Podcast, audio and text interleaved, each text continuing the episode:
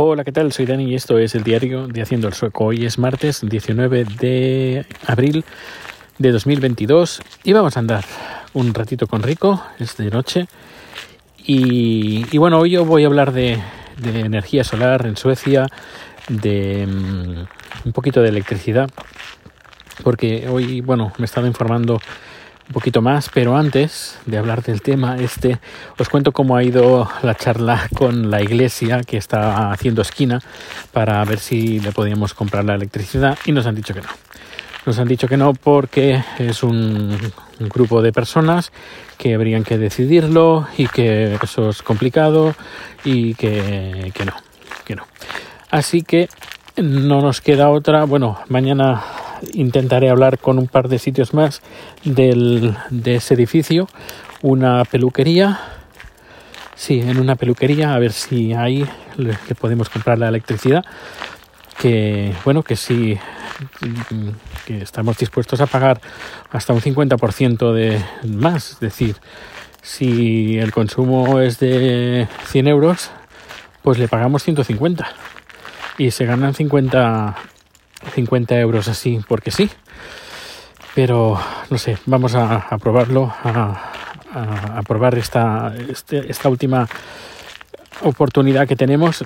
Y otra opción que está ahí, que estoy barajando, que es el, tema de hoy, es la electricidad eh, por placas solares. He estado mirando varios vídeos en YouTube de suecos que tienen en, sus, en sus casas instalaciones eh, eléctricas eh, y que funcionan a través de, energía solar.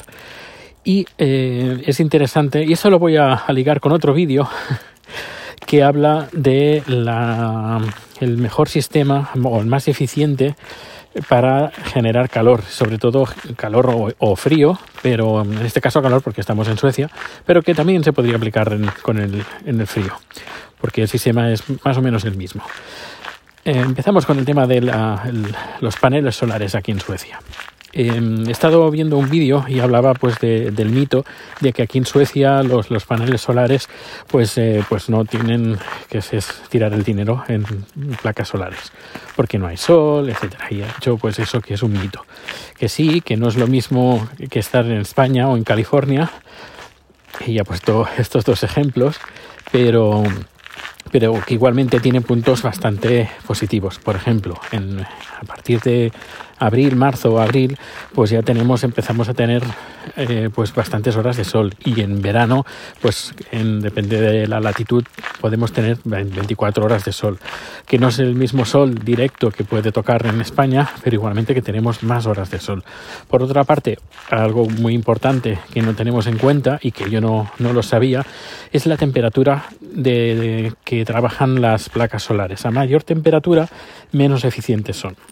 Y eh, aquí es algo bueno que tiene Suecia, porque aquí en Suecia, pues aunque sea verano y que haga mucho sol y que estemos a 30 grados, pues no es lo mismo que estar en España a 50 grados. Esos 20 grados de, diferencia eh, o de, sol directo, por ejemplo, pues esto repercute en la eficiencia de la placa solar.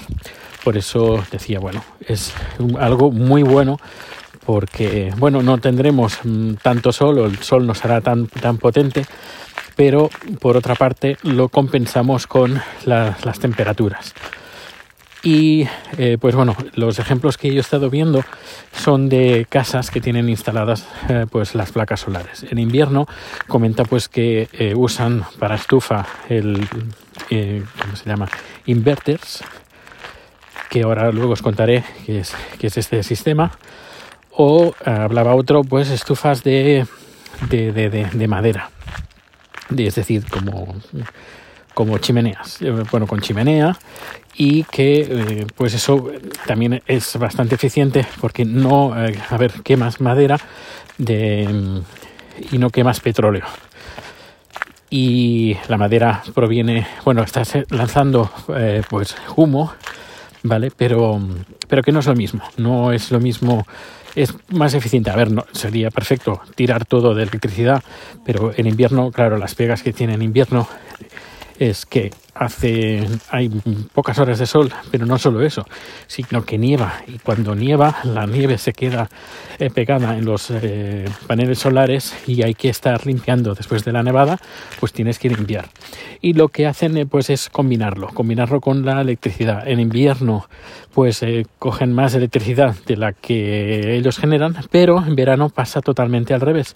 venden electricidad. Y existe una especie como de banco, banco de kilovatio y tú lo que vas generando y lo vas aportando a, la, la genera, que, a ver, lo que vas generando y lo vas repartiendo, compartiendo a la red eléctrica, pues eh, tú son kilovatios que, que te dan para ti, que luego se restan a los que tú compras en invierno. Te hacen los números, bueno, pero bueno, que es, que es una especie como de banco de, kilovatios, que esto también es interesante.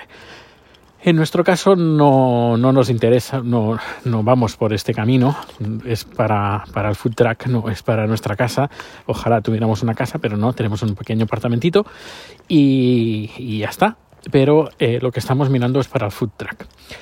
Una de las pegas que tiene el, food truck es que eh, es la situación, dependiendo de, la, de dónde, cómo esté situado, pues hay que situar los paneles solares de una, de, con una inclinación hacia un lado o hacia otro. También comenta que es interesante pues no estar apuntando todo el rato a la misma dirección, porque el sol se mueve, em, el sol sale por el oeste, eh, perdón, el sol sale por el este y se pone por el oeste. Y si tú apuntas solo directamente al sur, pues vas a conseguir, sí, el pico más alto lo vas a conseguir el mediodía, pero por la mañana y por la tarde apenas vas a coger eh, eh, sol. Por eso, hacer una, especie de combinada es, lo perfecto. Para un food truck quizás, pero esto habría que verlo con pruebas eh, empíricas, es mm, hacer la prueba, es decir, qué, qué grados poner la, la placa solar, ah, en qué dirección y encontrar el punto más eficiente.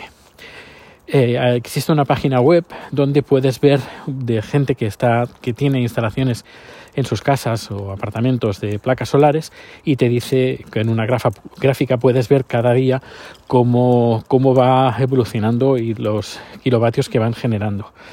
Es interesante, es interesante. El tema de la calefacción, que eso ya, bueno, y eso ya no entra dentro de lo que sería el food truck, pero yo creo que es interesante saber una forma, la forma más eficiente para generar eh, calor o frío es a través de los aire acondicionados eh, inverters, es decir, que tanto te dan calor como frío. Eh, tienen solo una pega. A ver, son mucho más eficientes energéticamente que, que usar, por ejemplo, estufas eléctricas en casa, mucho más, mucho mejor. A ver, si tienes, una, por ejemplo, una instalación de calefacción centralizada que tiene todo el edificio, pues no, no, eh, eh, eso es más eficiente porque ya lo tienes instalado, etcétera, etcétera. Pero si, por ejemplo, tienes un apartamento y no tiene calefacción y estás entre estufas eléctricas o, o, gas, incluso gas, eh, y, o esta opción que sería aire acondicionado o inverter, pues lo mejor es el inverter, porque energéticamente son mucho más eficientes. Pero no solo, bueno, tienen una pega, tienen una pega, pero que mm, para España, por ejemplo, mm, casi apenas existe. Y es que a partir de 20 eh, grados bajo cero no, no genera, eh, no genera calor porque lo que hace es, el, es como un aire acondicionado, pero al revés. Es decir, en vez de darte... Eh, bueno, sabes que el aire acondicionado en tu parte dentro de casa sale frío, pero en el exterior sale caliente. Pues ahora inviértelo. Pon el frío en el exterior y el caliente en el interior. Lo que hace es del, del, del exterior le saca el calor y te lo manda a ti. Pero claro, eh, a partir de 20 grados bajo cero, pues no puede, el aparato no puede sacarle el calor. Eh, por eso, en latitudes donde se hace, hace, mm, hace calor, eh, no, perdón, hace frío, como por ejemplo en, Suecia, que a lo mejor puede, podemos llegar a temperaturas en que según qué zonas inferiores a los 20 grados, pues esos días ese, el aire acondicionado este, el inverter, no funcionará.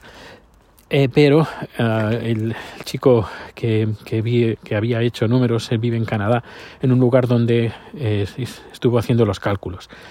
Eh, a lo largo del año, dos, tres días solo tienen temperaturas inferiores a 20 grados. Y dices, bueno, pues estos dos, tres días, pues te pones una estufa eléctrica y ningún problema. Una estufa eléctrica o te enciendes la chimenea o, o lo que sea y, igualmente compensa el, gasto eléctrico, el ahorro eléctrico que haces em, con estos aparatos, pues es mucho mayor que tirar solo de eléctrico. Además, el consumo eléctrico, esto repercute también con el CO2, etcétera, etcétera, y aparte del consumo de, del dinero que te, que te supone. Y bueno, pues nada, estamos ya en el portal y ya justo he terminado lo que te, lo que te quería comentar. Eh, no sé, me parece interesante. Ya vamos a decidir, a ver mañana si hablo con esta peluquería, a ver si le podemos comprar la electricidad. Y si no, pues vamos a, me, informaré más sobre cómo poner los paneles solares y, cuánto nos, nos, saldría. No son muy caros, salen más o menos a unos 100 euros por cada 100 vatios aproximadamente. Eh, y son bastante, bastante eficientes. Pero claro, una cosa es lo que te digan y la otra, la otra es una vez instalados la electricidad que te da. Y si estuviera, si pudiéramos hacerlo todo, es decir, solo tirar de energía eléctrica, también necesitaríamos una batería adicional para acumular la electricidad, que es la parte más cara de todo esto, son las baterías. Pero bueno, ya os iré comentando a medida que vaya conociendo más información.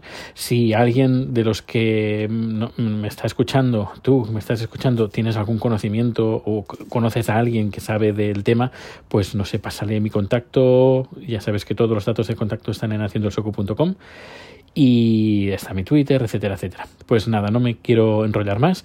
Muchas gracias por acompañarme a pasear a Rico, a pasear a Rico y nada, nos vemos muy pronto. Que por cierto, estamos a punto, a punto, a punto de ser afiliados en Twitch. Nos queda una décima para llegar a los tres de promedio. Ya sabes, si no estás suscrito, eh, suscrito, digo, si no nos sigues en, Twitch, pues nada, síguenos. Voy a poner la, dirección en las notas del programa y, chat va enseñando cositas interesantes de comida eh, asiática, no solo tailandesa sino también japonesa. Pues lo dicho, un fuerte abrazo y nos vemos o nos escuchamos muy pronto. Hasta luego.